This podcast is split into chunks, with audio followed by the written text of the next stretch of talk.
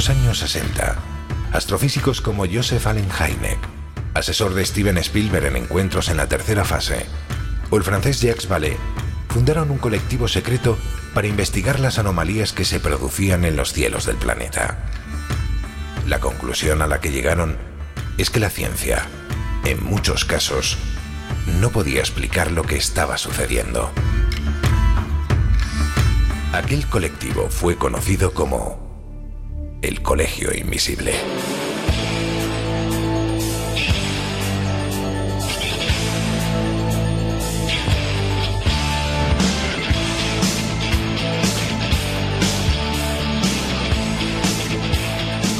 El Colegio Invisible, con Lorenzo Fernández Bueno y Laura Falcó en Onda Cero.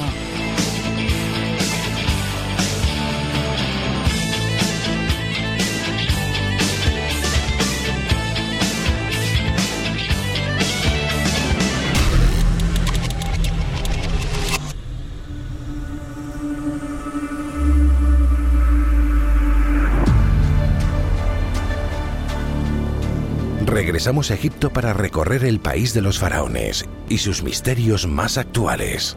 Porque aquí hay que decir que siempre hay actualidad. Y en esta ocasión estamos hablando de una de las noticias más desconcertantes, y hay quien dice que esperadas, de las últimas décadas. Y es que muchos están convencidos de que por fin se están dando los pasos para encontrar la cámara secreta de la Gran Pirámide de Keops. Al menos el último hallazgo anunciado por el todopoderoso arqueólogo egipcio Zahi Hawass hace unas semanas parece sugerir esta idea. Pero, ¿se está ocultando información? Hoy lo vamos a saber, acompañados de un buen puñado de amigos. Iniciamos viaje.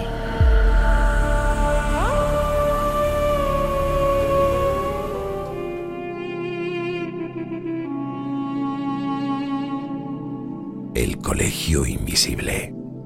El periodismo de misterio ya está aquí, en Onda Cero.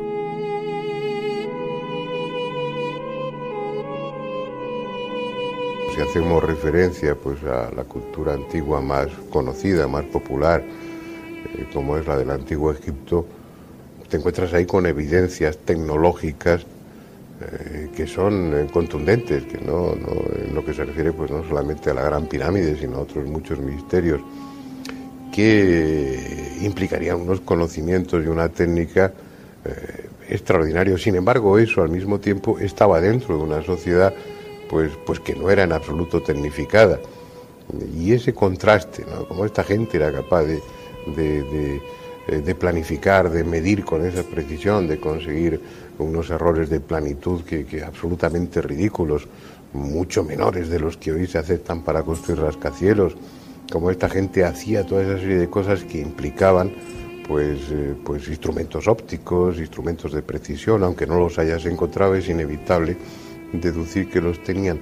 ¿Cómo compaginar eso con pues con una agricultura primitiva, eh, con, gente pues que tiene, está practicando y sirviéndose de una medicina que es más mágica que otra cosa, eh, que bueno, que, que, viste con un calzado que hay que coserlo a mano, no hay industria. Eh, son dos cosas aparentemente incongruentes. Y, bueno, pues, pues esa es una de las dificultades con las que tropieza la historia y tropiezan los arqueólogos. Buf, vaya, vaya comienzo de programa. Estamos en un lugar al que siempre nos encanta venir, recorriendo durante estos días el país de los faraones y hemos querido empezar con una de las personas a las que, siempre lo digo, ¿no? Más recordamos en el Colegio Invisible porque posiblemente él fue uno de los que hace ya muchos años nos metió de lleno en los misterios de esta cultura absolutamente fascinante.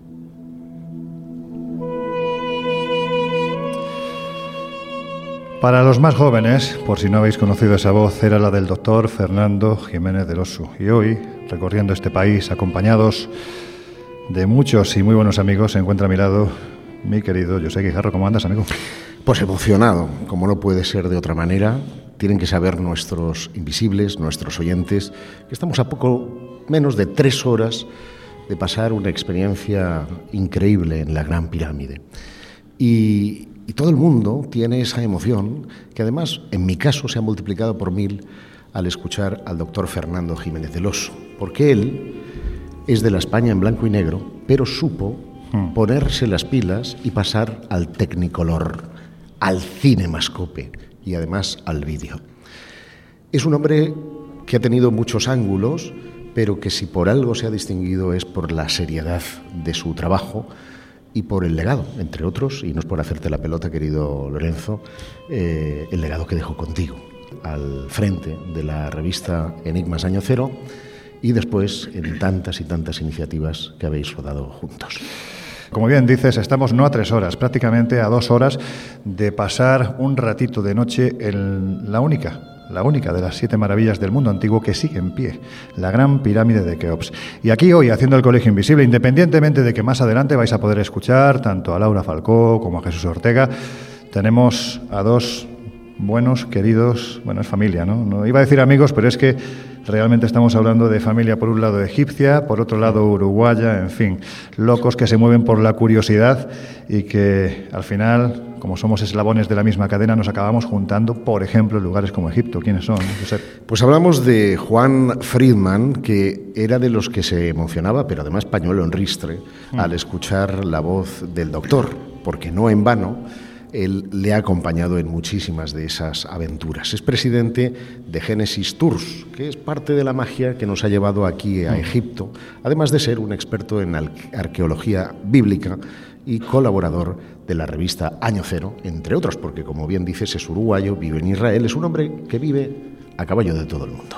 Cuando me dejan subir al caballo, querido Josep, eh, buenas noches, es un placer estar otra vez aquí con todos vosotros y mucho más en Egipto, pero me ha dejado torcido el que comience el programa con la voz de Fernando, mi querido hermano, de tantas batallas, de tantos momentos, y que por aquí, por Egipto, eh, hicimos cantidad de cosas. No era tan serio como tú lo dices, yo No, no, yo lo conozco también muy bien. Era, era, era enormemente eh, sobresaliente en todo lo que hacía, y no porque no esté, lo digo, porque tuve, tuve la suerte de decírselo en la cara en más de una oportunidad, eh, entre beso y beso, y, y, bueno, y me dejó sorprendido realmente el que comenzara el programa aquí, justamente en Egipto, y hoy. Te digo, Juan, que hace ya unos días me dijiste cómo me gustaría volver a recorrer Egipto con Fernando. Bueno, pues en cierto modo te lo hemos querido traer. ¿Quién es nuestro siguiente invitado? Pues tenemos con nosotros a un doctor en antropología, cuya voz les va a sonar a los invisibles porque estuvo con nosotros en una noche tebana. Y dicho así, podría, podría parecer que es de discotecas. No, Tebas, la antigua Tebas. Él es Yasser El Laiti. No sé si lo digo bien, porque como sabes, hablo árabe un poco mal, como Pamplona. Correctísimo, Josep. Lo has, dicho muy bien, de verdad. La verdad, sí, correcto. La verdad es que eh, su erudición no tiene límites. A lo largo de estos días ha tenido oportunidad de compartir con nosotros un montón de aventuras y su especialidad, que es el periodo predinástico y más concretamente incluso remontarse a la época del neolítico, a mí en lo personal me ha abierto la luz, me ha abierto los ojos. Es increíble el trabajo del que seguramente vamos a tener que volver a recalar, no a Egipto, incluso llevarte a España para que cuentes esas cosas. Muchísimas gracias, eh, es un gran placer estando aquí con ustedes. Eh, eh, yo de verdad estoy súper a gusto. Y mm, porque mm, Onda Cero extiende el conocimiento de la egiptología y el conocimiento en general, de verdad. Y a mí, bueno, es un gran placer para mí eh, estar en una, una entrevista similar. Eh, yo con muchas ganas espero esta entrevista. Todos mis fans en América Latina ahora saben que estoy grabando con ustedes y están esperando escuchar esta, esta entrevista con mucho gusto. Espero que hoy planteamos temas interesantísimos como siempre y intentamos ya dejar los conocimientos del pasado en forma más detallada y más simple a los recipientes. Bueno, ya veremos si al final del programa estás tan contento porque te vamos a meter unos líos interesantes, pero no me quiero olvidar de estos 45 invisibles que están recorriendo con nosotros o nosotros con ellos, ¿no? Estos días, este país increíble, con todas las cosas increíbles, voy a dejarlo ahí. Porque aparte de la propia historia, de la cultura, de los monumentos, de las pirámides, en Egipto pasan cosas que no pasan en ningún otro lugar, que son los 45 viajeros que nos acompañáis y a los que os damos la bienvenida. ¿Cómo estáis? ¿Cómo estáis?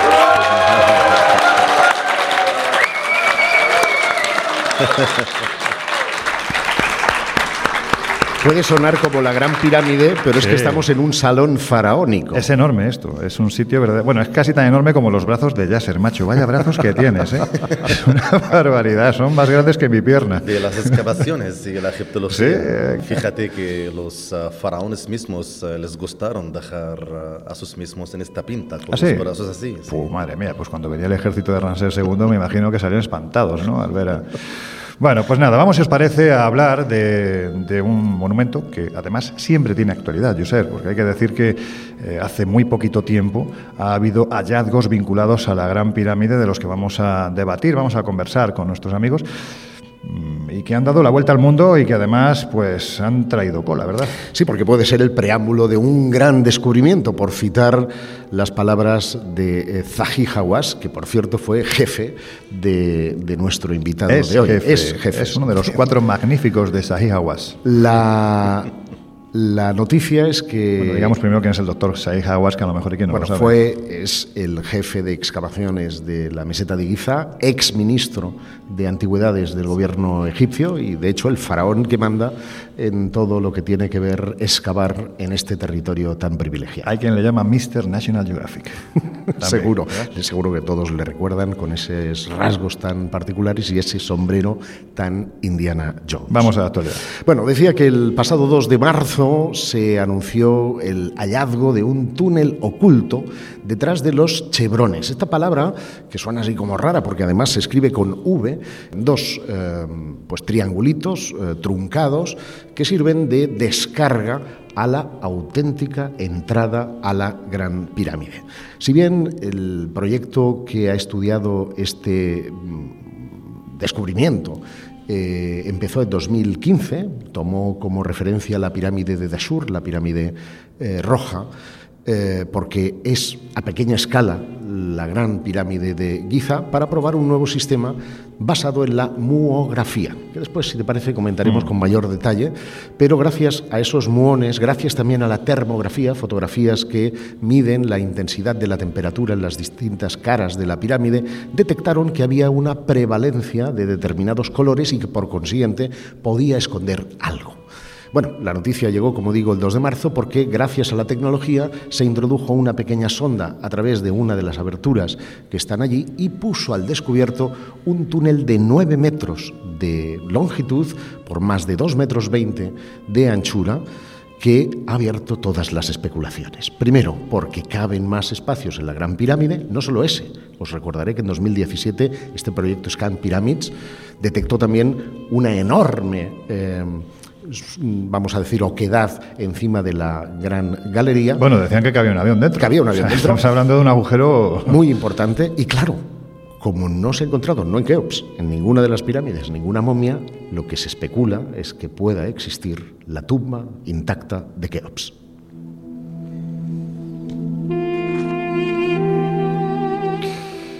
Yasser, te tenemos aquí, tú conoces perfectamente todo lo que se está haciendo prácticamente día a día en la meseta a nivel arqueológico. Esta noticia ha sido cogida por los principales medios de comunicación de todo el mundo. ¿Se ha exagerado demasiado o es realmente lo que se cuenta que es? Es, ah, es ah, totalmente real, Loren. Eh, y no solamente el mundo, hasta nosotros los especializados estamos Estamos esperando con ganas para descubrir qué hay atrás de aquel pared que hemos visto a través de, a través de, bueno, de los rayos uh, X y los rayos láser también. Eh, lo que tenemos seguro que, que esta pequeña puerta es frágil, hecha de una piedra muy pequeña. Y, pero, espera, espera, que me he perdido. ¿Cómo puerta? Bueno, esta es la pregunta de siempre, o sea que es la pregunta más... más o sea, detrás de esos nueve metros hay una puerta. Sí, o sea que os quiero decir que la tecnología nos ayuda mucho en esto, o sea que el, el, el, el nivel tan avanzado de la, de la, tecnología ha llegado ya a saber que, que esta puerta es frágil. Las ondas, las ondas de, del sonido, ¿sabes? Bueno, que el eco también, bueno, podíamos saber que es una puerta muy frágil, hecha de una piedra muy pequeña, o sea que nos, no es una, una losa de piedra que cierra esta puerta, no, la puerta está cerrada con piedras pequeñas, muy fácil abrirla. Por eso, en dos meses, según dijo doctor Hawass, que vamos a hacer por fuera, porque no queremos hacer ningún daño a la pirámide, por fuera vamos a hacer un pequeño agujero, eh, eh, permite a meter dentro un tipo de robot este robot va a abrir, va a empujar estas piedras para llegar a más dentro y según doctor Hawass que estamos esperando una noticia grande. La cámara verdadera de Kiops no es la que visita y ve la gente ahora. La cámara mortuoria de Kiops todavía no está descubierta. Y tenemos evidencias muestran que la cámara real de Kiops estará al fondo del pasaje que está atrás de esta puerta. A mí me acabas de dejar sin palabras, sinceramente. Pensar, te iba a preguntar, de hecho, te pretendía meter en un pequeño follón porque si realmente la cámara de Keops no se, no se ha encontrado, pues entonces la cámara real de la Gran Pirámide, ¿qué sería? Te lo voy a preguntar de todas formas. Entonces, esa cámara que vamos a visitar en apenas unas horas, ¿para qué fue construida? ¿Para despistar? Tenemos más de una teoría, Loren eh, en breve voy a contar eh, algunas. Tenemos una teoría que dice que, según la mitología antigua de Osiris, que Osiris tenía dos sitios de entierro. Los dos pozos de Osiris se llaman así un entierro real y otro entierro simbólico. Tenemos ya otra teoría que dice que normalmente... perdona que te interrumpa, porque hace unos años se habló del pozo de Osiris, que estaría ubicado entre medio de la pirámide de Kefren y la Esfinge, que quedaba anegado. ¿Estaríamos hablando de ese pozo? Ha sido una opinión antigua. La egiptología se, actualiza con una rapidez que no te imaginas, Josep. Eh, bueno, la última teoría dice esto, que, que, los dos pozos de Osiris deben estar en el mismo edificio, en la misma... Dentro de la pirámide. Dentro de la pirámide. Y tenemos más de un ejemplo. El ejemplo más cercano a la tumba de su padre, llamada la pirámide romboidal. Y como saben que esta tumba está recién abierta al público hace pocos meses, esta tumba tiene dentro dos cámaras mortuorias, o mejor decir, dos pozos de entierro del dios Osiris. ¿Tú crees Yasser, del mismo modo que, en fin, la ciencia nos está diciendo que la Artemis II en 2025 pondrá de nuevo al hombre y a la mujer en la Luna, del mismo modo que se está diciendo que para 2035 se empezará a colonizar Marte. ¿Tú crees realmente que estamos a las puertas de descubrir? Es que es muy fuerte porque estaríamos hablando posiblemente del mayor descubrimiento de la, de la historia de la arqueología. ¿Tú crees que estamos a las puertas de descubrir la tumba del faraón Keops? Por eso te repito a decir, Loren, hasta nosotros, los especializados y los arqueólogos que llevamos años trabajando en este campo, estamos, estamos con la piel de gallina, como dicen, o sea que el tema nos impresiona mucho. Si encontramos esta tumba, según Dr. Hawa, si la encontramos intacta, vamos a tener una cosa, el mundo entero va a tener una cosa que le va a hacer olvidarse totalmente de Tutankamón. Wow, Juan, Estás muy callado, ¿tú qué opinas? Eh, simplemente que estamos atascados en la mitología egipcia y estamos atribuyendo todo el tiempo que las pirámides fueron para enterrar faraones, cosa que probablemente no haya sido así y jamás encontremos una cámara funeraria. Y todo aquello fue un pretexto para aquellos que encontraron las pirámides y las utilizaron con el motivo de decir que habían sido construidas para estos faraones tan importantes. Eh, existe una mástica y existe una mística. Cuando entramos en la mística, probablemente estas cámaras hubieran estado hechas para dotar a determinados personajes, a determinadas personas, de una serie de, de condiciones sacerdotales que iban más allá de lo normal y que podían con total facilidad hacerse al mismo nivel que la piedra, vibrar de la misma forma que la piedra y poder atravesar la piedra con su cuerpo sin desintegrarlo. Es decir, llegar a, una, a un formulismo casi como el, el famoso mago de Udine, que hacía cosas que no eran creíbles para aquel tiempo ni para el tiempo de hoy en día. Y por lo tanto, mm, yo no negaría otras posibilidades, aparte de que pudiera haber sido utilizado como cámara mortuaria. A mí me gustaría, precisamente siguiendo esta línea que está llevando Juan, creo que ha abierto un melón bastante interesante.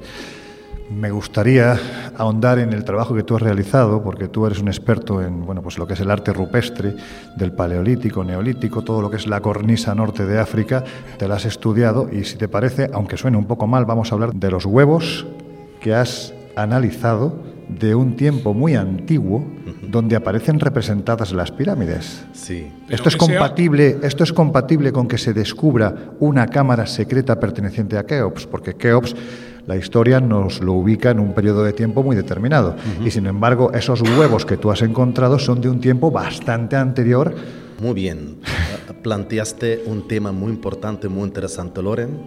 Uh, por eso te digo que, que, ahora estamos reescribiendo la egiptología de nuevo. En serio, que el, ritmo de, de, los descubrimientos que tenemos en Egipto es tan alto, tan rápido, que, que, bueno, que no nos da oportunidad de reescribir la historia. Uh, y por eso que, os doy las gracias aquí, porque programas similares hace la gente, hace la gente conocer. Pero no te vayas por las ramas, tengo confianza contigo, con lo cual te voy a decir. No, no, vamos a centrarnos en la pregunta. ¿De qué antigüedad son esos, esos huevos? Bueno, esta, estos huevos encontrados en la antigua Nubia sí. pertenecen a una civilización predinástica, se llaman a cada uno, datan el año más o menos 5200 antes tienen, es mucho tiempo. Claro, tienen ya, porque según la historia oficial, estos huevos y los dibujos que tienen datan como por lo menos 2000 años antes de la construcción de las tres pirámides. Con lo cual, si se encuentra una cámara secreta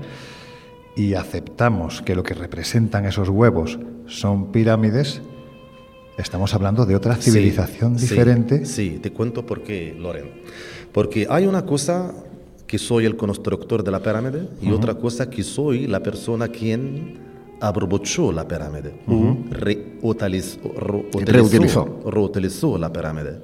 Eh, entonces, uh, el tema de que la pirámide fue hecha en tiempos antes de Keops no niega que Keops lo fue utilizando como tumba. Pero eso hasta que no se abra esa puerta, suponiendo que esté la cámara, no se sabrá si es Keops o es otra persona, bueno, o, o, no hay nadie directamente, pero no se sabe si es Keops o, o es persona. otra persona perteneciente a esa cultura anterior que aparece representada en esos huevos. Totalmente. Sería demasiado, eso ya sería una pasada. Total, exacto. Entonces ya eh, lo, lo, que nos hace decir Keops solamente que todas las tumbas que están fuera de esta pirámide, que rodean esta pirámide, son mastabas de los nobles que dicen en sus tumbas, a través de los textos, textos que han dejado aquí, que trabajaron con el faraón Jufo o el faraón Keops. Pero como tú dices, quién sabe, cuando llegamos a esta cámara, cámara mortuoria que está uh, en tal lugar misterioso en la pirámide, podría ser de otra persona, quién sabe. Déjame añadir algo respecto a los huevos, porque estos huevos de avestruz, sí. hay réplicas parecidas en Israel. De hecho, hace pocas semanas se han descubierto algunos huevos de avestruz que además estaban junto a una fogata del 7000 a.C. Por consiguiente, es evidente que se utilizaban como alimento. Un huevo de avestruz equivale a unos 25 huevos de gallina, pues podía comer allí buena parte del poblado. Y luego se utilizaban tanto como cantimplora, que se podía este, pintar con motivos decorativos, o incluso con un sentido ritual funerario. Y esto no solamente en Israel, también en Egipto. Y estos huevos eh, de avestruz, este huevo de avestruz en singular, de la cultura nakada, que se conserva en el Museo de, Nubia, por lo tanto se puede ver con facilidad, muestra tres estructuras, una más pequeña, las otras dos iguales, un poco siguiendo el esquema de la meseta de Giza, junto, y esto es importante, a una estructura que parece delimitar el río Nilo. Hay quien dijo que en Abidos encontraron unas fichas, llamadas las fichas de Abidos, que representaban, en este caso con dos triangulitos, lo que podían ser montañas. Y a eso se han cogido los eh, arqueólogos eh, ortodoxos para decir que dónde van a parar, que la pirámide no es eso, sino que se trata de esas representaciones. Pero te decía Loren que en el transcurso del viaje Yasser me hizo ver la luz, porque mostró un montón de pinturas rupestres, de representaciones que después va a encontrar la cultura y religión egipcia. ¿No sería, por lo tanto, Yasser, te pregunto, eh, un consustancial el hecho de encontrar esas pirámides con el hecho de que fueran reutilizadas posteriormente? Es decir, que estuvieran viendo eso, formara parte de esa misma mitología. Totalmente de acuerdo contigo, José. Por eso yo puse eh, debajo del título de, mi libro esta frase, los orígenes neolíticos de, de, mucha cultura de la época egipcia o la época faraónica. La verdad que sí. Las cosas no salen del aire y cada cosa maravillosa tenía que tener un comienzo. Uh, lo que pasa que, que, que, siempre la gente cuando veía la, la, paleta de Nermer, una de las obras maestras que están en el Museo de las Antigüedades de Egipto, uh, bueno, uh, se, les, se, les, se les solía decir que esta paleta eh, es el comienzo de la época histórica y data al año 3500 a.C. y que con esta pieza podemos empezar la época dinástica y la época histórica.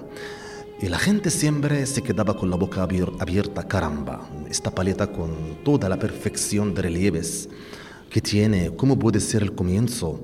Porque siempre el comienzo debe ser ah, más, uh, más simple, más sencillo. Y la verdad, la gente tenía toda la razón. Lo que pasa que nuestras investigaciones servían para saber los orígenes de estas cosas. Y podíamos ya llegar ah, hasta la época neolítica, lo voy a decir con fechas para dejarlo más claro.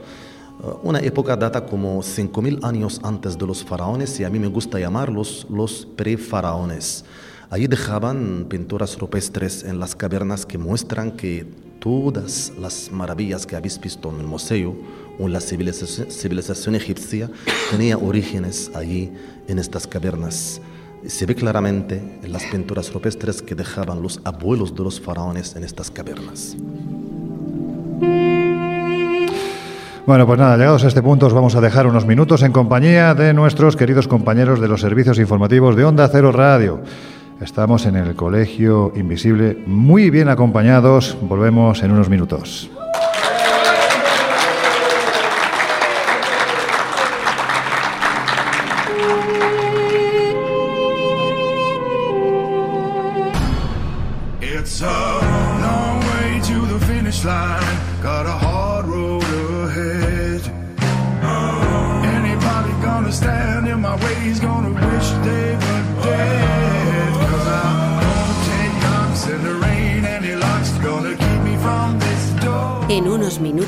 Volvemos a abrir las puertas del Colegio Invisible en Onda Cero.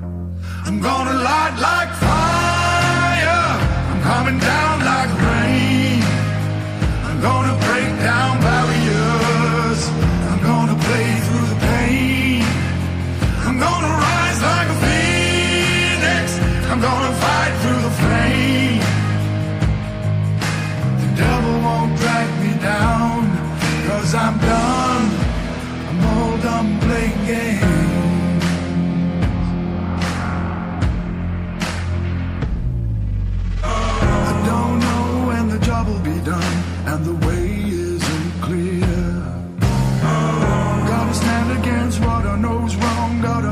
song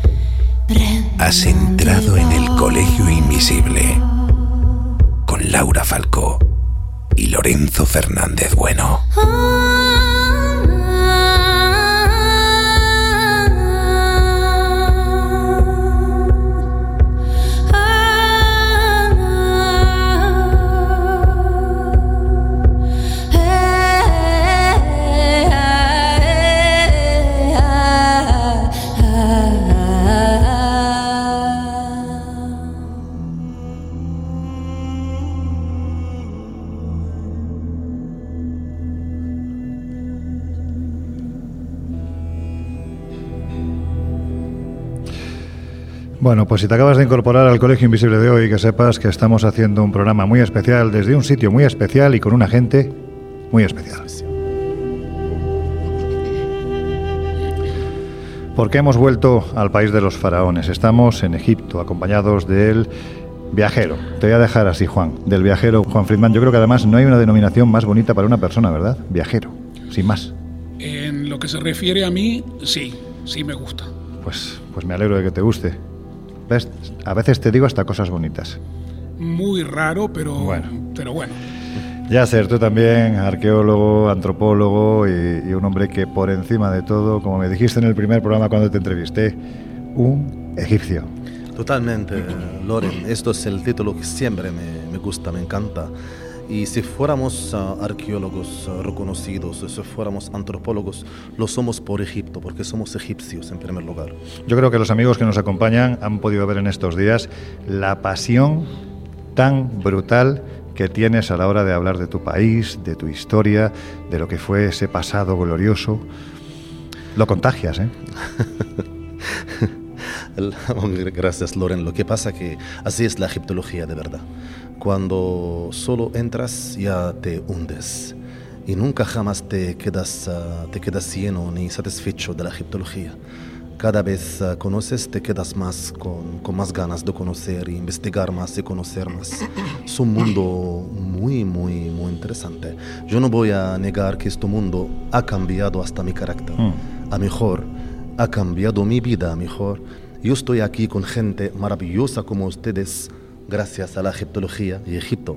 Por eso me encanta. Sabe ganarse al público, ¿verdad? Yo creo que se merece un aplauso.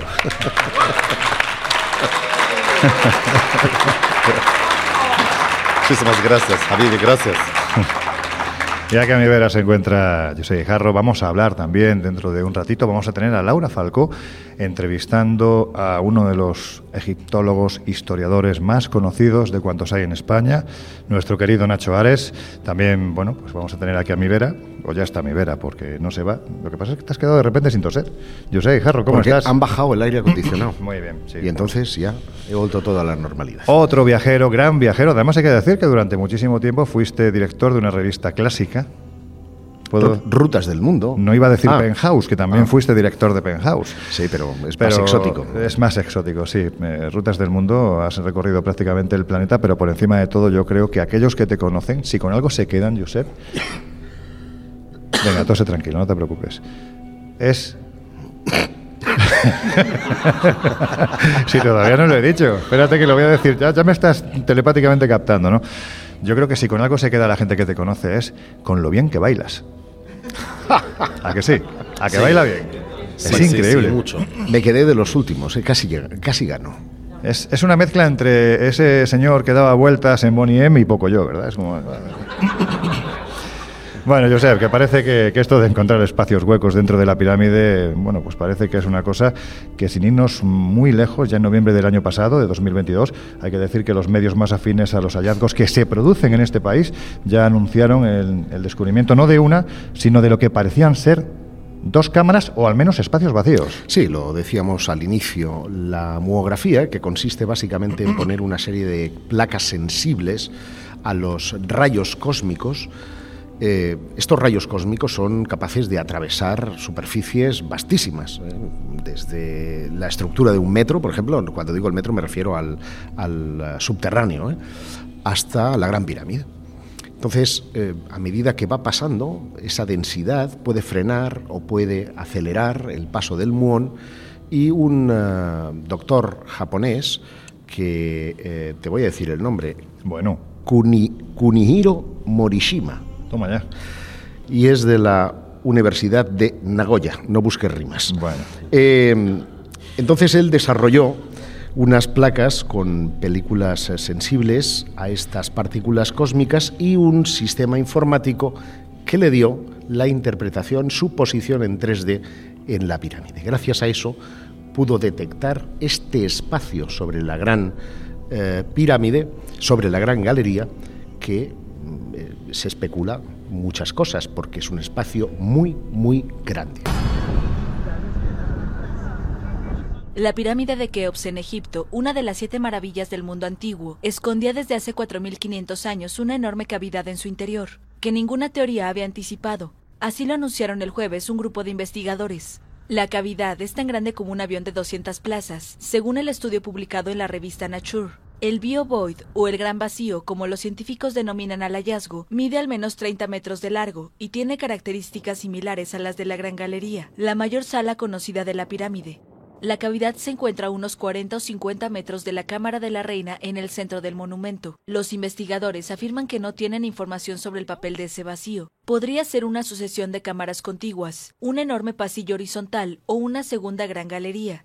Lo que sí está claro es que será complicado alcanzar el gran vacío con modos de investigación ligeros no destructores.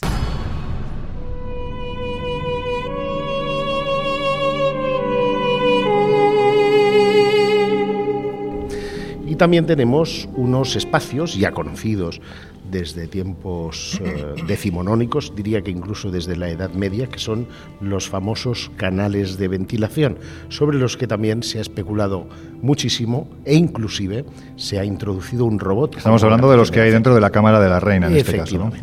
Sí, de hecho, además, Laura, en la conversación que va a mantener con, Nacho Ares, va a hablar de ese, bueno, ese experimento que llevó a cabo el arqueólogo alemán Rudolf Gattenbrick en el año, bueno, primeros de los 90, ¿no? 93, 93 más o menos, cuando introdujo ese robocito, el UPU-OUT, por uno de los canales, ¿no? Pero mm, a mí me gustaría preguntarte, Yasser, ya que estamos hablando de esos espacios huecos, ¿no? En, en, este caso estamos hablando encima de la Gran Galería, ¿qué especula la arqueología con que puede haber ahí? Es decir, sabemos que cuando la pirámide se ha movido por los diferentes terremotos que ha habido en esta tierra, la pirámide no es sólida, no es todo piedra, hay espacios en los que se metió arena, se podía haber filtrado. Pero en este tipo de espacios, ¿qué pensáis que pudo haber o qué finalidad tuvo su construcción? De momento se, se, piensa que, que, estaban hechos para quitar ya el peso de, o aliviar, mejor decir, el peso de las piedras que están encima. Mm. Pero como tú dices, Loren, hay también una investigación tan nueva que está, que está haciendo ahora mm. eh, eh, un investigador eh, francés, como me parece, para llegar ya a saber la función verdadera de de estas pequeñas cámaras que están encima de, de la, la, cámara de rey o la cámara mortuoria. Eh, la verdad nunca jamás nos, uh, nos convencía el tema de que, que, estaban hechas para aliviar las piedras. ¿Y por qué son, uh, ¿y por qué son uh, cinco? ¿Por qué no son cuatro o tres? como tú dices, que la Gran Pirámide es un gran misterio hasta ahora. Nosotros no hemos llegado a conocer ni 15% de sus secretos.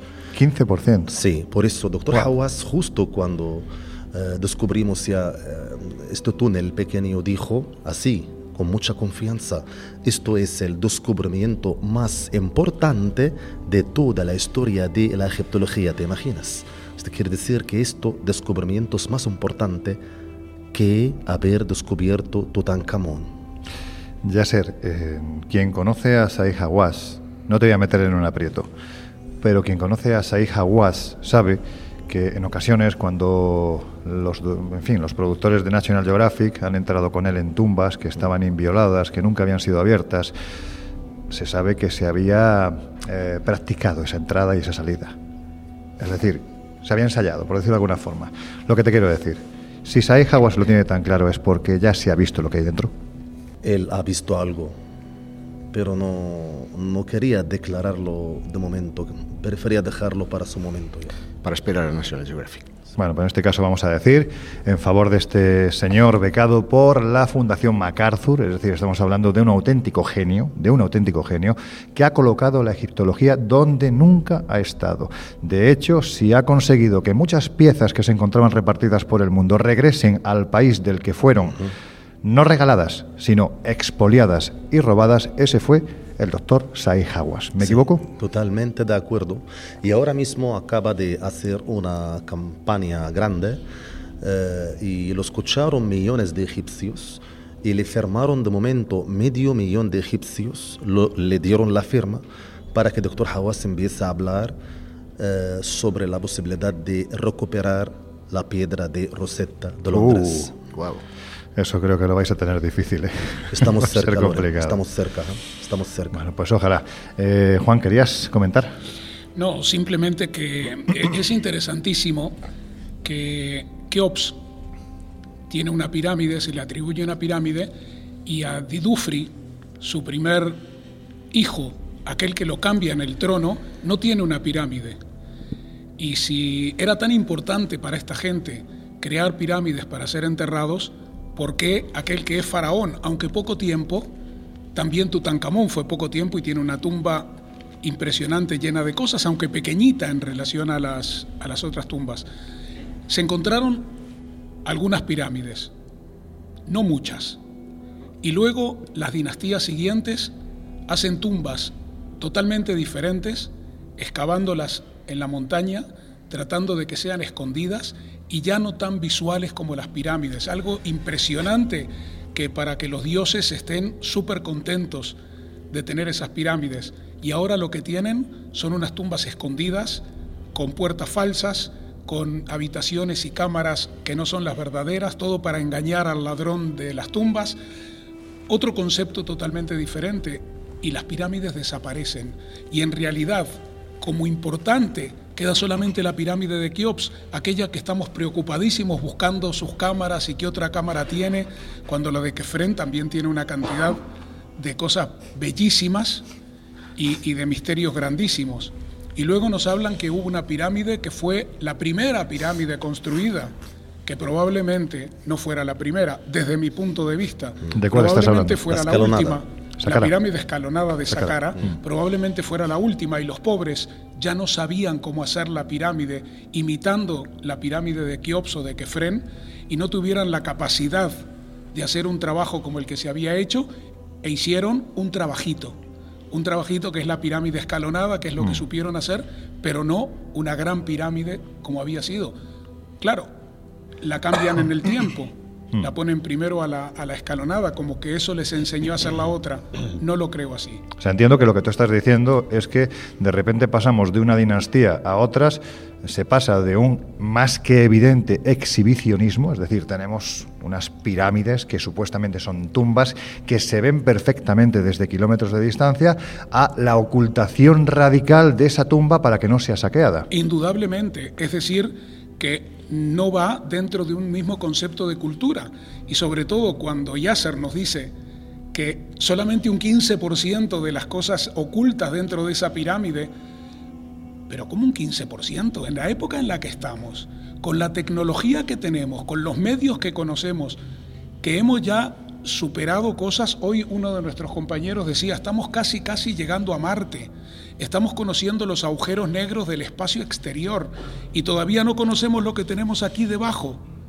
¿Qué es lo que hay realmente dentro de este misterio? Pues esa es la pregunta y la pregunta te la hago a ti. ¿Tú qué opinas? Es decir, la pirámide, si no estamos hablando de una construcción que data de la cuarta dinastía, si no estamos hablando de que fue construida para albergar el cadáver del faraón Keops, ¿para qué fue construida y en qué tiempo? Fue construida en un tiempo que, se nos pierde, probablemente, probablemente esté vinculado y nos metemos en otro tema, pero no voy a entrar en él. Estoy hablando de tiempos atlantes, estoy hablando que pirámides surgen en otros lugares aparte de haber surgido en Egipto, aunque tengan una apariencia diferente, también los encontramos en la América eh, de México y de Centroamérica, en Guatemala, en, en Honduras, en El Salvador, con formas similares. no son exactamente iguales, el tipo de piedra no es igual, las cámaras no son iguales, pero sí el aspecto de la pirámide en sí, qué es lo que representa y para quienes representan algo, quienes vinieron y enseñaron algo que aquellos que vivían en el lugar no lo sabían. Y cuando aparecen las dinastías faraónicas, encuentran las pirámides en el lugar y las transforman. Y sobre todo, la clase sacerdotal, que tenía muchísimo conocimiento, que tenía muchísimo conocimiento del presente, del pasado y del futuro, las utiliza para determinados tipos de rituales con los cuales ellos podían realmente separar lo que es su, su, alma, su espíritu, salirse fuera dejando su cuerpo dentro de las pirámides. Hacer una separación clara que ese era el paso final para recibir el sacerdocio en el tiempo de, del antiguo Egipto. Cuando hablamos además en este programa de Atlántida, o de cualquier otro continente mítico, no se nos va la olla. Evidentemente sabemos perfectamente de qué estamos hablando porque además yo creo que si hay una máxima que tenemos aquí presente y que no nos cansamos de repetir una y otra vez, es que detrás del mito cuando uno se pone a escarbar y llega a los estratos más profundos, encuentra la base que dio origen al mismo. Luego sí, se endulcoró, se adornó, cambió, se extendió, pero en la base hay algo. Y dentro de ese algo, aquí en Egipto, cuando hablamos de los diálogos de Timeo y Critias, se habla de un tal Solón que habla con un sacerdote egipcio que asegura que hay una serie de señores de un tamaño más o menos importante que vienen del oeste de otro lugar al que denominan Keftiu, que se sería algo así como esa Atlántida egipcia. Por lo tanto, da la sensación de que algo hubo. Y ya que estamos llegando a los estratos del mito, vamos a meternos en este caso en los estratos de la Esfinge, porque Robert Schock, al que tuvimos, Josep, si recuerdas, hace unos años en el Congreso de Misterio, creo que fue en el quinto, geólogo de la Universidad de Boston, es decir, una persona verdaderamente preparada, pues este personaje, este señor, hizo el estudio sobre los estratos de la Esfinge, determinando que Gracias a la erosión se podía saber la antigüedad de la misma y la situaba en el 10.000, bueno, el 10.500 antes de 10.500 años, 9.000 y pico antes de Cristo. Por lo tanto, no se correspondería con la cronología que nos dice que es Kefren quien posiblemente la reutilizó. La pregunta que hago es que si la geología, que es una ciencia, nos está diciendo que esa esfinge por esos estratos tiene mm, casi 10.000 o 10.500 años, ¿Podrían ser las pirámides contemporáneas a esta esfinge? Eh, si, me permites, yo te permito hay, todo. Hay un, hay un par de datos que para mí son sobrecogedores. Habida cuenta de que eh, no sé si sabías que tanto Hawass durante su juventud como Mark Lenner, que es otro de los grandes egiptólogos que ha pisado Egipto, fueron becados por una fundación misteriosa que se llamaba Fundación Edgar Cayce. Edgar Cayce conocido en Estados Unidos como el profeta durmiente, aseguraba entrar en un sueño profundo y ver cosas que tenían que suceder en el futuro. Y de esta manera, pues adivinó, eh, vamos a decir, el ateteo de JFK, la mm. fecha exacta de la, Segunda Guerra Mundial, en fin, de cuestiones aparentemente banales o que afectaban a la humanidad. Pero había un detalle, y es que él habló que alrededor del año 2000 iba a poder detectarse un templo debajo de la Esfinge. Y entonces no escatimó la Fundación ningún esfuerzo para becar a los arqueólogos oficiales para que se interesaran y encontraran precisamente ese tipo de cavidades. Y hay que decir, y lo han podido ver nuestros viajeros esta mañana, que la Esfinge tiene cuerpo de león, garras de león, cola de león, pero cara de Kerferen. Por lo tanto, lo probable es que lo reutilizara. En los exámenes que Schwartz efectuó, hay que tener en cuenta que la esfinge siempre ha estado prácticamente oculta por las arenas del desierto hasta la altura de los hombros. Eh, no puede ser una erosión del viento porque, como digo, estaba eh, enterrada. Y esa erosión es consistente con la teoría de Yasser, es decir, que esto era una sabana en esa antigüedad y que por consiguiente la esfinge se retrotraería esos 7.500 años antes de Cristo, es decir, 9.500 años eh, de antigüedad. Esto ya ser en España normalmente a un arqueólogo le provoca urticaria. ¿Tú qué opinas? El problema, Loren, que no tenemos ya un material orgánico, porque nosotros como arqueólogos, uh, bueno, hasta ahora, a pesar que estamos en el 20, 23, pero no tenemos mejor que, cosa que el carbono 14 Y como no tenemos ya algo orgánico, nos cuesta mucho medir para confirmar ya la cronología de las cosas. Eh, lo que pasa que hasta ahora pueden hablar los geólogos, porque todo lo que hay piedra. Claro, claro. O sea, le está dando validez a su hecho. Pero es que Eres la piedra, malo, ¿eh? La piedra también tiene, la piedra también tiene edad. La piedra también tiene edad. Lógicamente. Y la Geológico. saben, y la saben, sí, sí, geológico, muy lógico, y la saben medir. Pero aparte de todo esto, tenemos un libro que es considerado el libro de los libros como historia, sin necesidad de entrar en cuestiones de fe, que nos relata perfectamente todo el hecho de la Atlántida a través del diluvio universal y de un Noé. Pero es que el libro de la Biblia lo que utiliza son a un personaje que es un ejemplo de otros muchos que pudieron haber. Y de la Atlántida salieron barcos que llegaron, por ejemplo, a Noya, en España, o que llegaron a Grecia, o que llegaron a Egipto, o que llegaron a México. Y todos eran el mismo Noé, todos eran un Noé que habían hecho una barca. Lo que pasa es que el relato bíblico te habla de una barca, igual que me preguntaban el otro día cómo es posible que si Dios creó a Adán y Eva y Adán y Eva tuvieron dos hijos y uno mató al hermano y el hermano se fue por ahí y estuvo metido con otros pueblos, ¿de dónde salieron los otros pueblos? Es que Dios siguió en la creación. Bueno. Dios cría un Adán y Eva y crea otros más.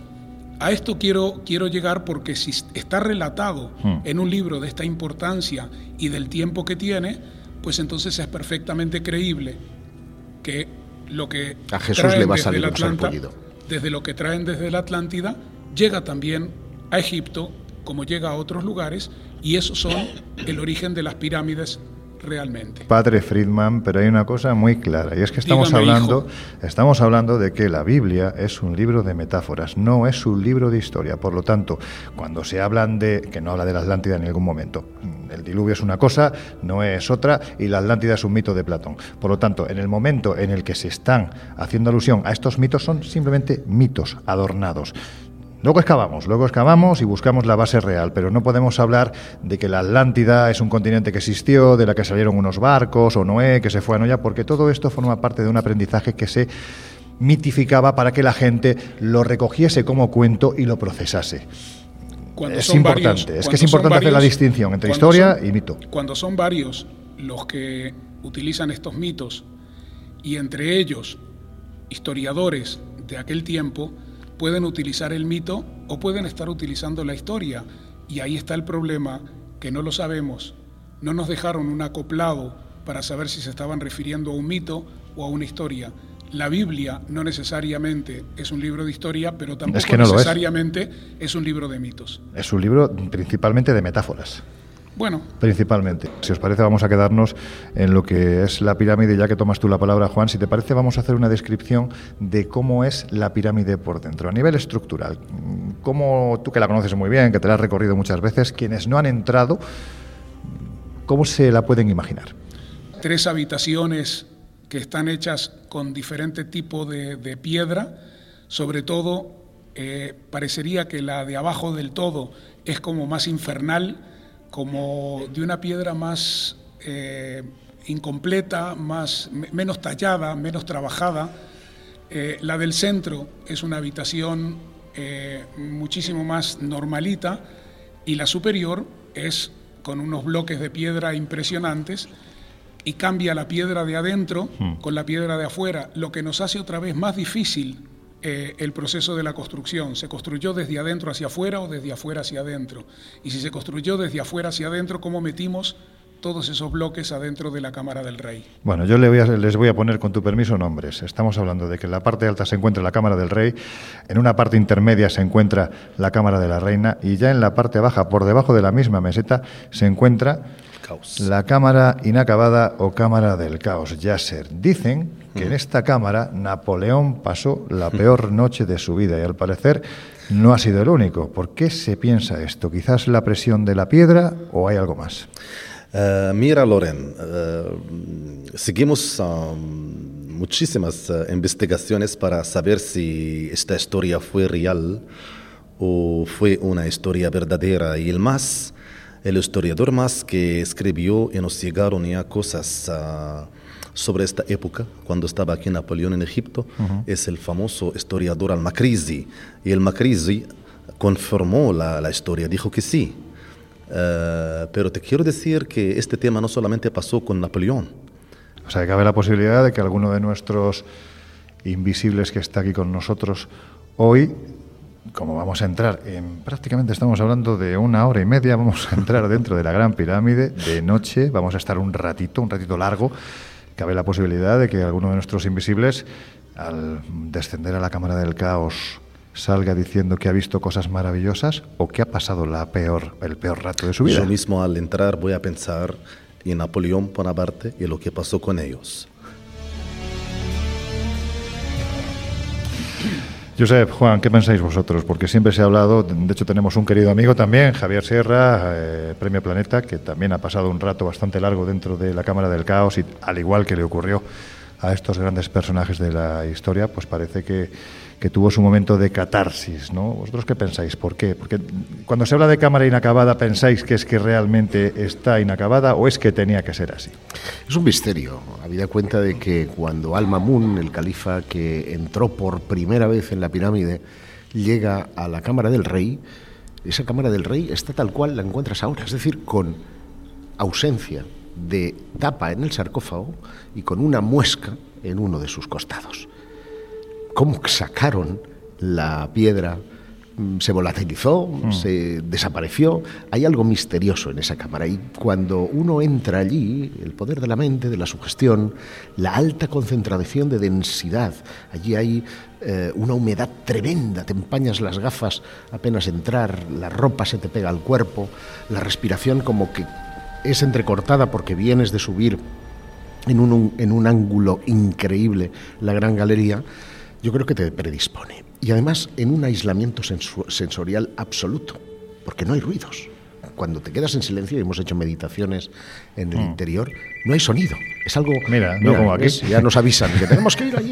bueno, eh, eh, entonces ese aislamiento yo creo que mm, nos predispone a estar en una actitud, en un estado alterado de conciencia, que puedes ver cosas maravillosas. Sí, Juan, ¿querías comentar? La cámara, la cámara indudablemente es tal y como es, no está inacabada. No hace falta que tuviera más ni menos, se hizo a conciencia. Exacto, esa conciencia y lo que pretende es estar en el lugar donde está, tal y como está, y es una cámara infernal. Ya sé, ¿querías comentar? Ah, respecto a la cámara mortuoria, Loren, ah, te quería decir que según ya un trabajo de más de 20 años, doctor Hawass, yo lo escuché hablando del tema, que hay dos cosas ah, básicas nos hacen pensar de nuevo que esta cámara mortuoria no fue usada en realidad en el proceso del entierro o guardar la momia de Rey Keops con su ajuar funerario. Y que Rey Keops buscaba hacer otra cámara mortuoria que nosotros mismos hoy día estamos a punto de llegar o descubrir. Eh, ¿Qué son las dos cosas? Primero, eh, eh, haber tenido fisuras en las piedras del techo. Hmm. Esto hizo Rey cambiar de cambiar de opinión. Más tarde uh, uh, hicieron la otra cámara mortuoria en vez. La segunda razón, decían que todas las cámaras mortuorias que están en las otras pirámides deben ser hechas de piedra calcárea. Y el cal Loren hasta ahora se vende en las farmacias para las personas que quieren curar o sanar sus heridas, porque el cal ayuda mucho en matar las bacterias y y limpiar las heridas y ayudarlas a sanarse.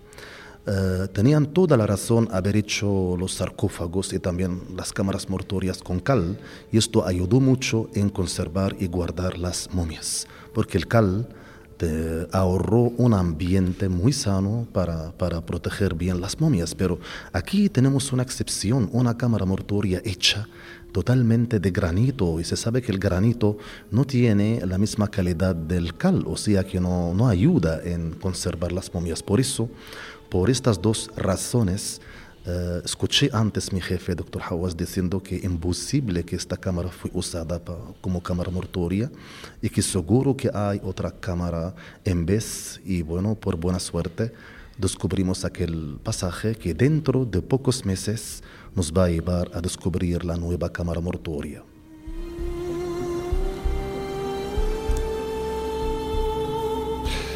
Bueno, pues una de las estancias que también vamos a visitar en un ratito, prácticamente en una hora, es la cámara de la reina de la Gran Pirámide un lugar en el que, como os decíamos, a principios de los 90, el alemán Rudolf Gantenbrink eh, realizó un experimento absolutamente pionero, introduciendo un pequeño robot, el UPU-OUT, por el canal de ventilación, por uno de los canales de ventilación. Este cacharro subió unos ciertos metros y descubrió algo.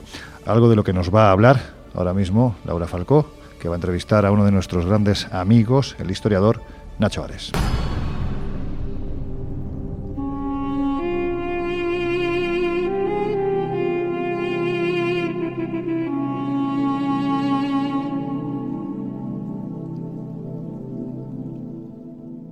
Hoy en el Colegio Invisible tenemos el honor de entrevistar a Nacho Ares, licenciado en Historia Antigua por la Universidad de Valladolid, posee un certificado en Egiptología por la University of Manchester, es investigador y divulgador en diferentes medios de comunicación sobre los enigmas históricos que rodean al mundo antiguo de Egipto.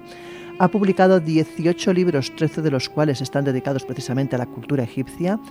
Dirigió durante 10 años la revista Arqueología y en la actualidad dirige y presenta el programa Ser Historia en la cadena Ser.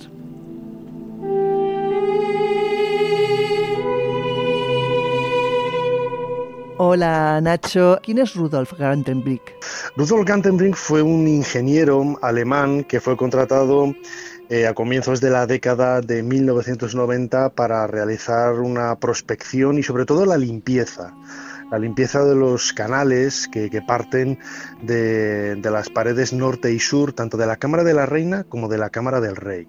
En el caso de la Cámara del Rey se sabía que eh, daban al exterior porque estaban localizados y ahí se colocaron eh, una serie de ventiladores. Eh, también el hecho de la prospección era para el, objetivo que tenía era limpiar estos canales si hubiera algún elemento que obstruyera el paso del aire y sobre todo para reducir la humedad que había en el interior de, estas habitaciones. ¿no?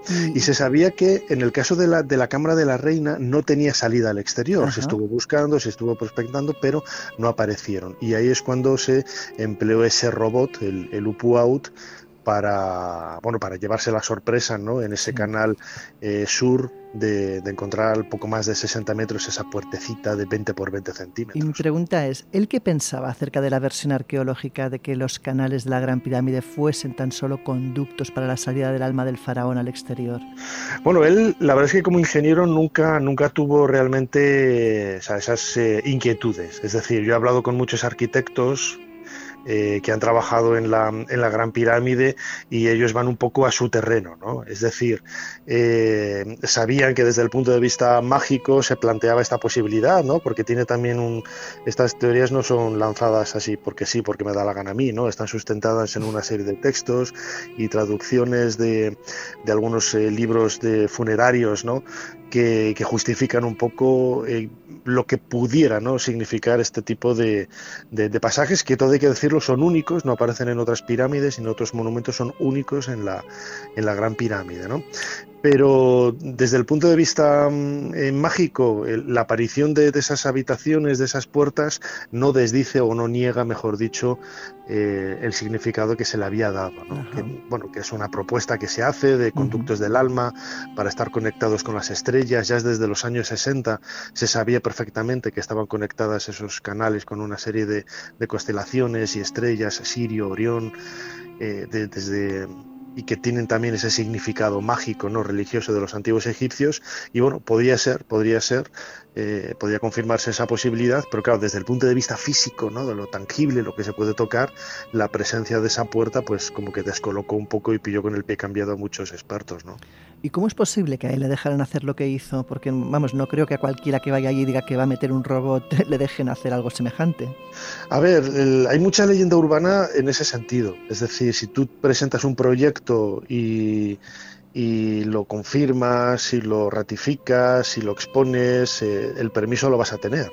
Prueba de ello es que en los últimos 40 años hayan estado eh, trabajando y perforando japoneses, franceses, alemanes, ahora vuelven otra vez los franceses y los japoneses. Es decir, hay mucha leyenda urbana ¿no? en eso de, ese, secretismo y de esa mm, idea de no dejar investigar a la gente, no sea que saquen algo, algo, algo insólito. ¿no? El, proyecto de Gantenbrink se, se, puso sobre la mesa, vio que era factible, se aprobó y al igual que, por ejemplo, eh, Guadani durmió en los años... Eh, 80 dos arquitectos que estaban de vacaciones en Egipto, entraron en la Gran, en la gran Pirámide, observaron una serie de anomalías en, en la colocación de los bloques de las piedras y les llamó la atención. Y propusieron un proyecto de, trabajo y se les dio el permiso. Y ellos fueron los que, dieron con una serie de, anomalías que, estaban, demostraban desde un punto de vista físico, por la posición de, los, de unos bloques de piedra, el tamaño que tenían, la inclinación que tenían. Bueno, pues que por ejemplo en, la galería, el pasillo que lleva a la Cámara de la Reina, sabemos que hay un pasillo paralelo, que luego los japoneses confirmaron eh, perforando. Y y eh, la habitación que hace, hace un, poco más de un mes apareció eh, por el proyecto Scan Pyramids en la entrada original, eh, esa ya la habían anunciado Guadani Dormión en el año 1986 y estaba publicado con un dibujo alucinante teorizando lo que ellos creían que había detrás de esos bloques porque observaron que los dinteles a dos aguas estaban mm, sustentando un pasillo, un pasillo que iba por encima de esa entrada original. Algo que a mí me parece alucinante porque no soy arquitecto y digo cómo estos tíos pudieron verlo de una forma tan precisa y que luego los japoneses, pues 30 años después, eh, lo descubren y dan en el clavo, ¿no? Y confirman esa, esa sospecha que ya había. Y una pregunta, y el descubrimiento de, bueno, de ese canal ascendente de la Cámara de la Reina y de esa puerta, ¿qué consecuencias tiene para Gantenbrick? Bueno, para él, él, cometió un error y es eh, hacerlo público sin haber contado con las autoridades egipcias. Que eso, eso lo han hecho varios arqueólogos a veces, eh, no con mala intención, sino por, bueno, pues eh, hay una serie de protocolos que, tú antes de, dar a conocer algo a, los medios de comunicación tienes que decírselo a los egipcios y el Ministerio Egipcio de Antigüedades es quien dice cuándo se, plantea y se da a, conocer. Gantenbrink lo publicó en la prensa británica antes de que recibiera el permiso y eso es lo que enfadó un poco a los, eh, a los egipcios. ¿no? Pero, pero bueno, eso no, a ver, tampoco supuso, a ver, le, tiraron de, las orejas y no hubo mayor desenlace, ¿no? O sea, no, hubo mayor problema. Pero, pero eso sí que es cierto que ha sucedido con otros investigadores que, se han adelantado a, eh, quizás por la emoción del descubrimiento de lo que sea, a, darlo a conocer y, luego pues, pues bueno, pasa lo que pasa. Yo en, parte ahí entiendo a los egipcios también. Es lógico. Es lógico. Y bueno, ¿y qué se descubrió detrás de esa primera puerta tiempo después, años después? Pues fíjate, en el año 2002, pues nueve años después, porque esta primera puerta de Gantenbrink fue en el año 93, eh, la Fox con National Geographic eh, realizó un proyecto de, investigación con un nuevo robot eh, y que el Pyramid Rover y que bueno pues ascendió por esos 60 metros y perforó perforó esa primera habitación ¿Qué es lo que encontró? Pues a pocos centímetros, a unos 30 centímetros, una segunda puerta. Una segunda puerta, eh, estamos hablando de un, pasadizo muy estrecho, tiene 20 por 20 centímetros, es como apenas el tamaño de un No está pensado Para, que para que nadie ande por ahí dentro, desde luego. Claro, efectivamente, pero luego hubo eh, otras investigaciones de, universidades eh, británicas que consiguieron realizar un barrido de la, del interior de esa habitación y aparecieron unas marcas de cantero. Las marcas de cantero están publicadas eh, con, pintura de, color rojo, como las que aparecen sobre las cámaras de descarga de la, de la Gran Pirámide. Y, luego también National Geographic, que, que está publicado, pero luego trascendió un poco menos en el canal norte, en el canal norte, es decir, el opuesto al que apareció la puerta de, de en el canal sur, en la misma habitación de la Cámara de la Reina, introdujeron ese Pyramid Rover, ese mismo robot, y descubrieron una puerta idéntica a la que había al otro lado. con los dos eh, pomos metálicos y, esta es una noticia que bueno pues está publicada y, la gente que tiene un poco de interés pues la, puede ver no pero tampoco ha trascendido mucho al, ámbito al ámbito más eh, popular no más de la, de la divulgación. Pero pero bueno es, sorprendente no como eh, puede haber estas dos puertas pequeñitas idénticas a ambos lados de la habitación de ¿Y la se sabe o se intuye que, que puede haber detrás de estas segundas puertas? Porque claro, eso es una gran incógnita, ¿no? A día de hoy todavía.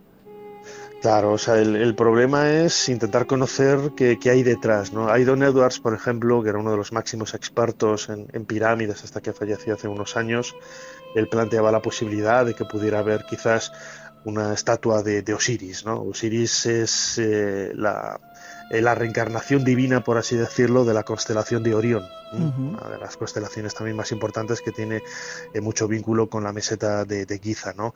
Eh, se ha hablado también de que pudiera haber papiros, de que pudiera haber algún tipo de, de, ofrenda o de objeto ritual dejado ahí, ¿no? Como en una especie de cámara secreta, cámara sellada a la que nadie puede acceder y que a medida que va construyéndose la pirámide se dejan ahí los objetos y luego se colocan más bloques encima y queda, queda eso ahí para... sellado.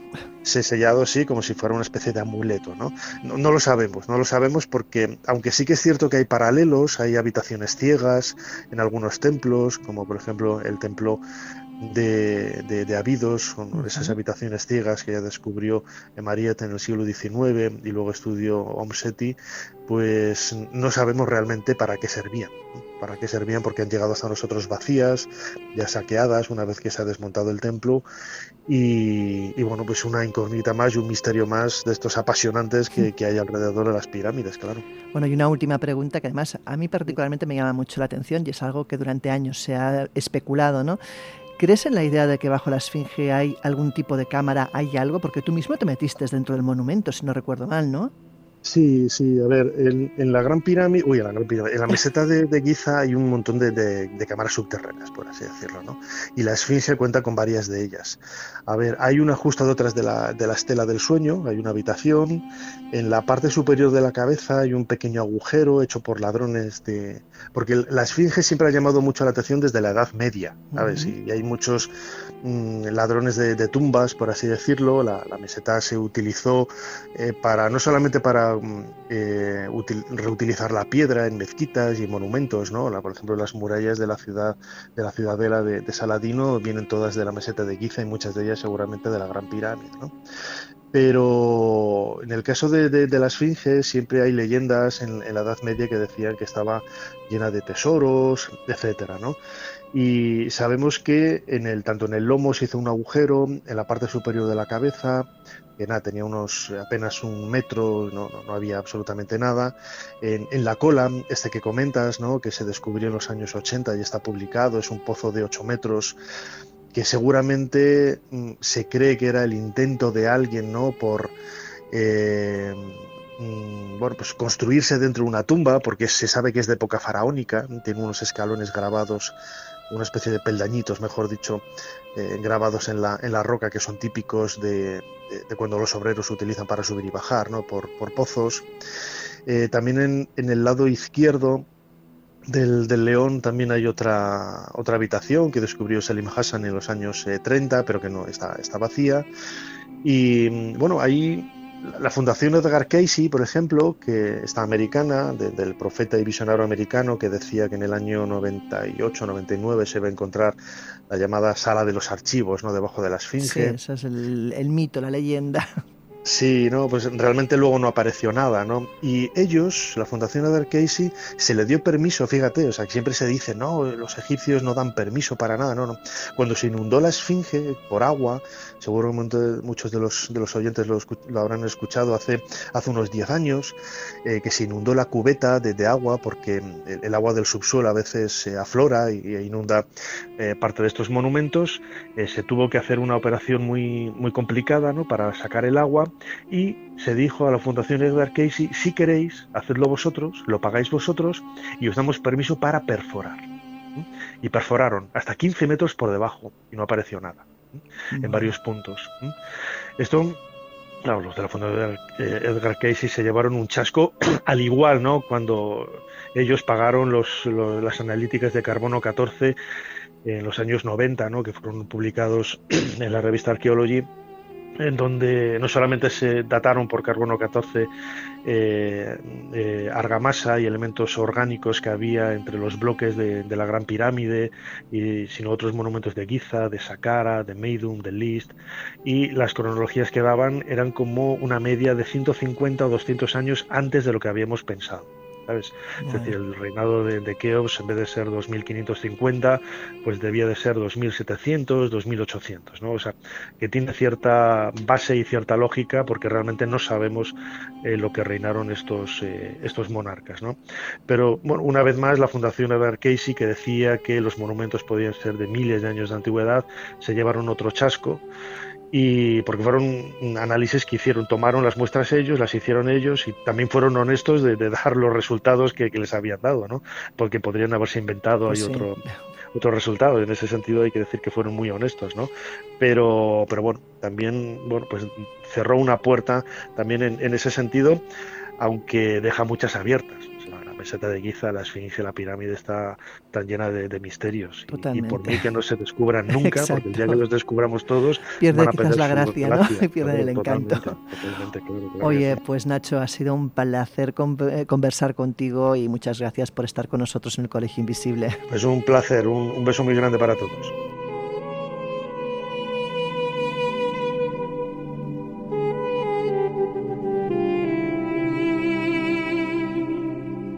El Colegio Invisible en Onda Cero.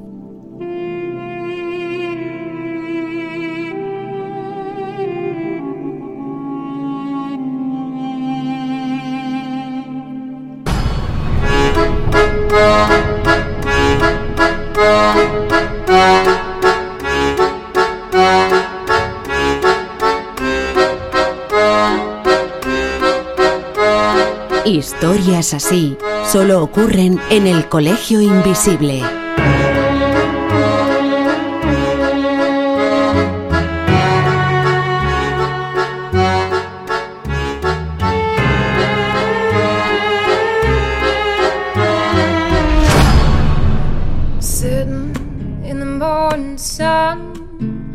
I'll be sitting till the evening comes,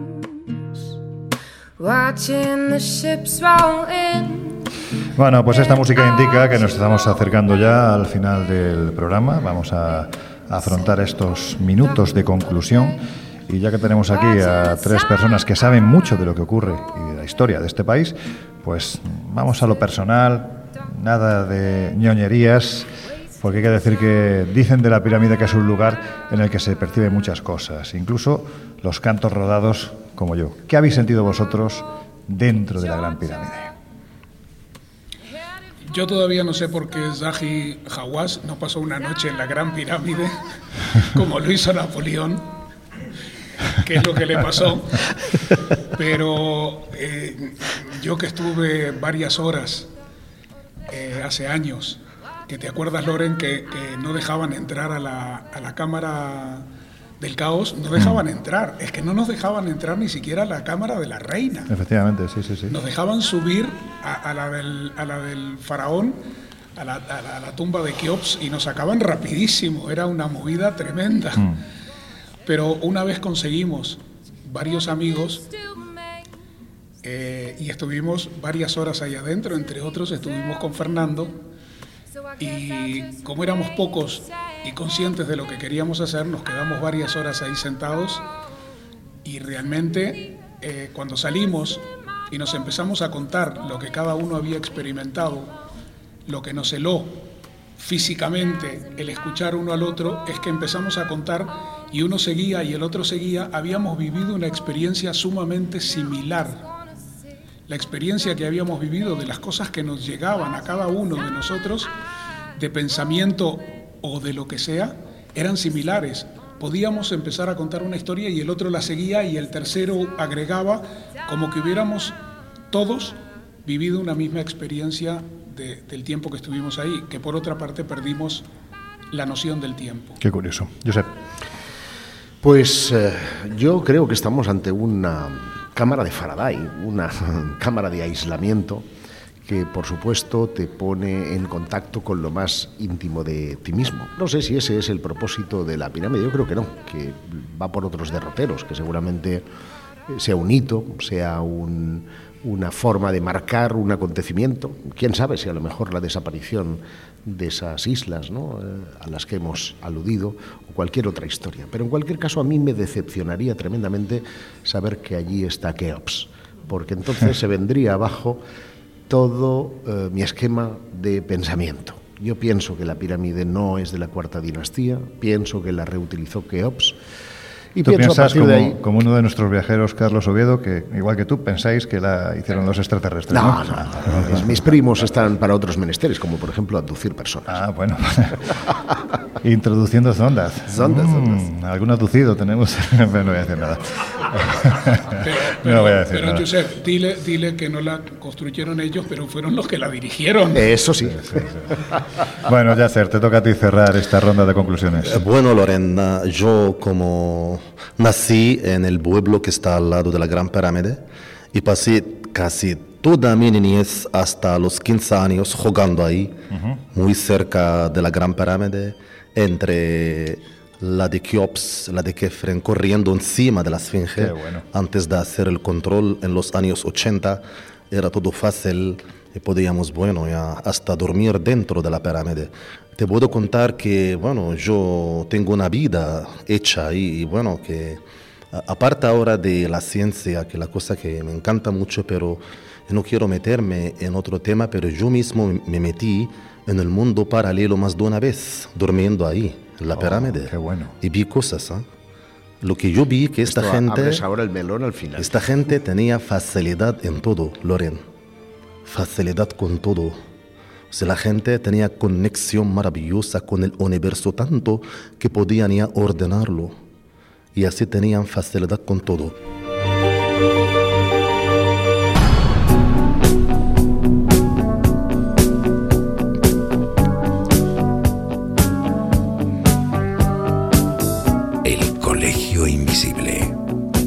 Lorenzo Fernández Bueno y Laura Falcó en Onda Cero. Y con Yasser El y Juan Friedman, José Guijarro, en esta mesa en la que hemos estado conversando, ¿no? aquí en este sitio faraónico, la verdad es que es un pedazo de salón. Yo creo que es la primera vez que hacemos el Colegio Invisible en un sitio tan grande y además acompañados de un buen puñado de viajeros, pero es que claro, aquí ya hay que decir de amigos que forman ya parte de esta familia y que todos y cada uno de vosotros estáis dentro, dentro, muy dentro de nuestro corazoncito. Así que muchísimas gracias por darnos esta felicidad que nos habéis dado estos días.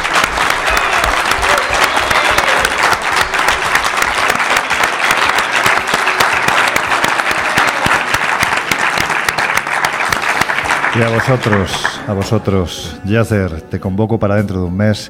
Nos volveremos a encontrar aquí en tu tierra. ¿Te parece que hablemos entonces de este arte rupestre, de todas tus investigaciones? Puede ser una pasada. Ojalá que hablaremos de la nueva cámara. O sea que. Bueno, sería la bomba. Quién sabe que la semana que viene la descubrimos, Loren. Amén. Ojalá, ojalá. amén, amén. Juan Friedman, dentro de un mes volvemos a encontrarnos recorriendo esta tierra y disfrutando de de tu compañía y de tus conocimientos. Siempre listo, querido sobrino. Gracias, abuelito. Ah, me ha dicho sobrino, no, bueno, abuelito, da igual. José Guijarro, no te rías, venga, se te ha pasado la tos, que dentro de una semanita tú y yo nos volvemos a encontrar con el equipo habitual del Colegio Invisible, Laura Falcó, Jesús Ortega y todos aquellos que estéis que, que nos queréis acompañar en esta locura viajera que es el Colegio Invisible. Así es, nos vemos dentro de siete días y con todos estos nos vamos ahora a vivir una aventura que va a poner los dientes largos a medio onda cero. Bueno, pues nada, eh, yo siempre me despido de la misma forma, pero en este caso lo voy a hacer diferente. Querido José Luis Salas, que nos vamos a la pirámide de Keops. Que paséis muy buena noche y que seáis muy felices. Hasta pronto. Hasta pronto.